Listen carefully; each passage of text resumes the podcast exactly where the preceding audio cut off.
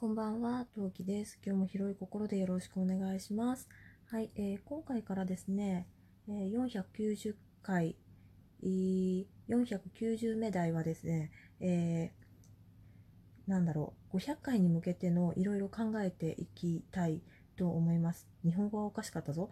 500回に向けていろいろ考えていきたいと思います。で、それの第1弾、第1回目として、えー私の肩書き、キャッチコピーを考えていきたいと思います。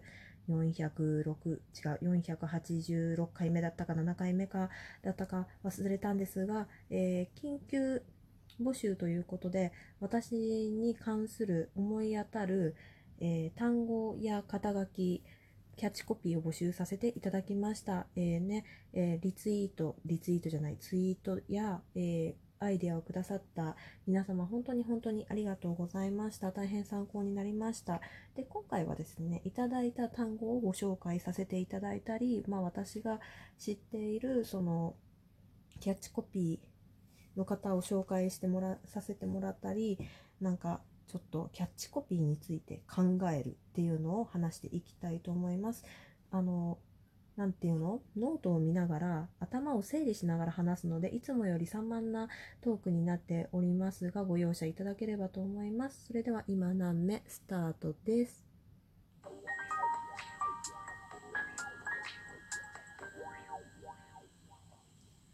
はい、お聞きの配信はラジオトーク今何目トーカートーキでお送りいたします。ゆるあみということで話していきたいと思います。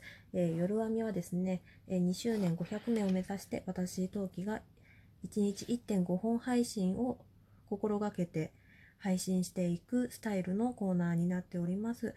えー深夜の遅い時間や早朝に収録をしているので声が聞きづらい場合があるかもしれませんがご容赦いただければと思いますということではいやっていきたいと思います。まずさパパにねパパにもあの今回相談をしたんですよ。どんなんがええかなみたいな。話をしたらですね、えーあのさ聞いてる限りそれ肩書きって言うんじゃなくてキャッチコピーって言うんじゃないってまず言われて。全然考えなかったよねそこね。あでキャッチコピー？あでもん？何が違う？みたいな。肩書きとキャッチコピーって何が違うんだろうと思ったらまああのググったらね結構違いがあったんだけどなんだろうラジオトーカーさんみんなさ何にもなんかあんまり不思議に思ってないのかみんな肩書きって言うよね。うん。いや別にそんなに私もこだわ言葉にねこだわりがあるわけじゃないからぶっちゃけどっちでもいいんだけどうん。まあななので今回はとりあえず肩書きとキャッチコピーは本当はノットイコールなものなんだけどイコールとして考えていきたいと思います。というわけでとりあえず肩書きね。でラジオトーカーさんで自分でこういうトーカーだって名乗っている方そのキャッチコピー的なものを持っている方をなんかパッと思いつく限りで4人いらっしゃいましたのでちょっとその4人のね、えーキャッチコピー肩書きを紹介させていただきたいと思います。まず梅塩さんね。ズボラ兼業主婦。で次真城さん。万年思春期ネイリスト。でズッキー葉月さんが元書店員パフュームクラスター、えー、ニコさんが、えー情緒不安定系統かということでなんかみんな分かりやすくていいよね。ああ、はいはい、そういう方なのねっていう。で、うちの妹が、まあ別にうちの妹トーカーじゃないんだけど、あの、使ってる肩書きがシンデレラサイズ OL ね。めっちゃ可愛いよね、これね。羨ましいことこの上ないんだけど。あの、シンデレラサイズって使っているトーカーさん、多分私の知っている限りではいないんで、小柄な、自分ご自身がね、小柄な方、あの、靴のサイズが SS サイズの方、ぜひともシンデレラサイズっていう言葉、あの、使ってみてください。突然ね、なんかキラキラで可愛い、可愛いのに、なんだろう、嫌味のない言葉でとってもいい言葉だと私は思います。羨ましい。はい。で、もう一つ、なんか他になんか肩書きで なんか参考になりそうなものと思って考えたのが、バチェラーね。私大好きバチェラーね。えーこでバチェラー3の肩書き、えーキャッチコピーをちょっと摘出してみましたので、えーちょっとね、読み上げさせていただきたいと思います。はい。軽ノリ最年少ガール。一番になれるのは私だけ。男が苦手なうさぎちゃん。真面目系ポジティブビッチ。戦い続ける女子大生。話し飼いのご令嬢。嘘泣きナース。愛を金で買う女。気がつくと不幸なの。妄想ら妄想恋愛ライター。ただ漏れ脳殺フェロモン。メルヘンは嫌いですか？強いだけの女じゃないの。DJ は瞑想中。完全無欠のカリスマ女社長。笑う刺激中毒。運命の暴走シンガー。ダンプ乗り乙女。えー、恋の休暇はもう終わり。元北新地の女。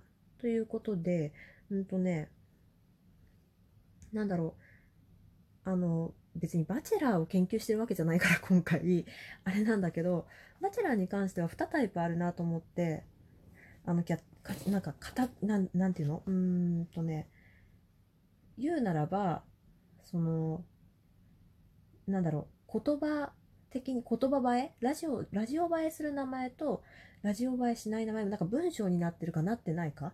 みたいな感じ？だから単、あのね、これで分かったんだけど、あのね、単語が2つから3つなんですよ。ラジオ映えする。なんか言いやすいもの。例えば、あの、真城さんの万年思春期ネイリスト。これ3つ単語でしょ ?3 つ単語？わかんないな。合ってる？まあいいや。とか、ズッキーの元書店員、パフュームクラスターとかさ、あの単語が3つまでの方が、2つから3つっていうのが一番こと、あの、ラジオ映えする、あの、肩書きなんじゃないかなっていうのだけは分かって、で、バチェラーから考えると、あの、バチェラーの場合はさ、あの、文字映えがしなきゃいけないわけよ。だからどっちかっていうと、考え方で言うなら書店の、あの、帯、帯みたいなやつに入るように書かなきゃいけないと思うのよね。だから、なんだろう、参考にならなかったわけじゃないんだけど、あの、方向性が違うっていうか、あ、ああ、なるほどね、みたいな、な、んだろう、うん、ズレが生じたっていうか、うん、なんて言えばいいんだろうな。うん。まあ、参考にはなったんだけど、例えば、あの一番になれるのは私だけっていうのは あの番組タイトルとしては使えるかもしれないけど自己紹介には使えないなっていうの方にはだから自己紹介に使えそうなものをねこの中から探すとしたら「えー、こんばんは嘘泣き主婦の陶器です」とか言ううーんうーんまあそんな感じだよ。どんな感じだろうね。はいというわけでねまあそんなかあのそんな感じどんな感じでお送りしていますがうん。だから言葉映えするラジオトーク的キャッチフレーズは2つから3つの単語で構成されているのが一番なんだろうなっていうのだけは分かりました。で、そんな中ですね、えー、皆さんからいただいた単語を紹介していきたいと思います。単語だけね、ピックアップさせていただきました。そこだけ紹介させていただきたいと思います。はい。えー、まずいきます。えー、魔法学校、OG、MSL、日常トーク、編み物、えー、主婦、陰キャ、モデル体型、美少女系、えー、人妻、二児、ママ、えー、二児ってあの、二人の子供の方の二児ね、二児、ママ、えー、非戦闘系、笑い声が悪役、あみあみ、レイヤー、お姉さまま、ん？お姉さまママ、お姉さまママ、うん。これね、あの、お姉さまママはね、あれです、あの、これね、書き、書く、と映えそうな感じ、どっちかっていうと。うん、言葉だと言いにくい。えー、透明感、光通しまくり、進出鬼没、戦闘不能、ネット弁慶、ネット陽キャ、メルヘン、えー、メルヒエンか、えー、浮世離れ。はい。あと、パパから言われたのは、えー、なんだっけ、えー、料理、えー、調理量のバがバグってるって言われましたね。うるさい。私めっちゃ多く作っちゃうんだって、この話はずれるからまた今度にします。はい。っていう単語をいただきました。で、ちょっとここから、えー、ここからね、えー、ダメ出しじゃないの。ダメ出しじゃないんだけど、あの、精査しなきゃいけない。うん。使える単語、使えない単語とかを精査しなきゃいけない。で、まずね、魔法学校なんだけど、私今年から魔法学校ネタまだやってないんだよね。年内。1月からこ今にかけて。果たしてそのなんだろう自粛期間中に始めた方は私が魔法学校ネタをやってることを果たして知ってるのかどうかっていうね。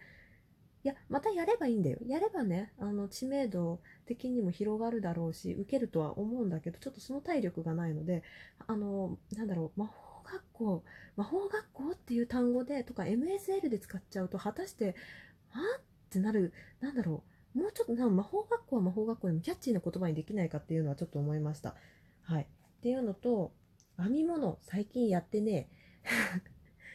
やってあのね動物の森を始めてから全くやってないんだよね。毛糸に触ってない。うんしまっちゃったしね。